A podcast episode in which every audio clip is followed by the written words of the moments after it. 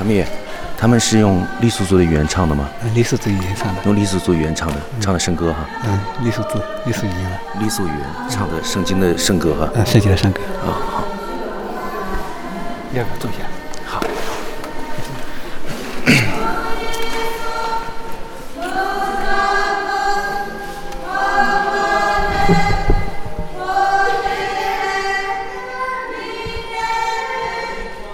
这个要回溯到差不多一百多年前，好像主要是英国，可能也有其他国家的，他们的传教士大量的来到中国嘛。然后他们因为当时缅甸应该已经是英国的殖民地了，还是稍晚，反正那个时候，呃，西方的势力也进入到了缅甸。就是对于中缅交界的这个地区，他们是没有概念说哪边什么是大清的，哪边是什么哪里的。然后这边的。少数民族，尤其是住在怒江的西岸，靠近今天藏区，呃，香格里拉就是藏区了嘛。然后今天的怒江州还是，呃，傈僳族为主。然后他们那边，一个是自然环境恶劣，就是如果你去过的话，全部都是那种特别高，就是我们地理课本上学的那种纵切两千米以上的大峡谷，那种地方是很不适合种田的，所以。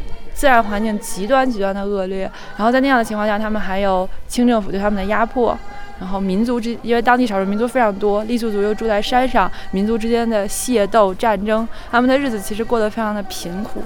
这个时候传教士进来，相当于是给他们一种引入这种宗教，给他们一种寄托，然后。传教士又在当地工作的非常好，几乎所有的传教士都会讲傈僳话，然后跟当地的傈僳族人关系都特别的好。那么慢慢的，就是基督教成为了他们除了自己的民间传统宗教以外一个最主要的信仰。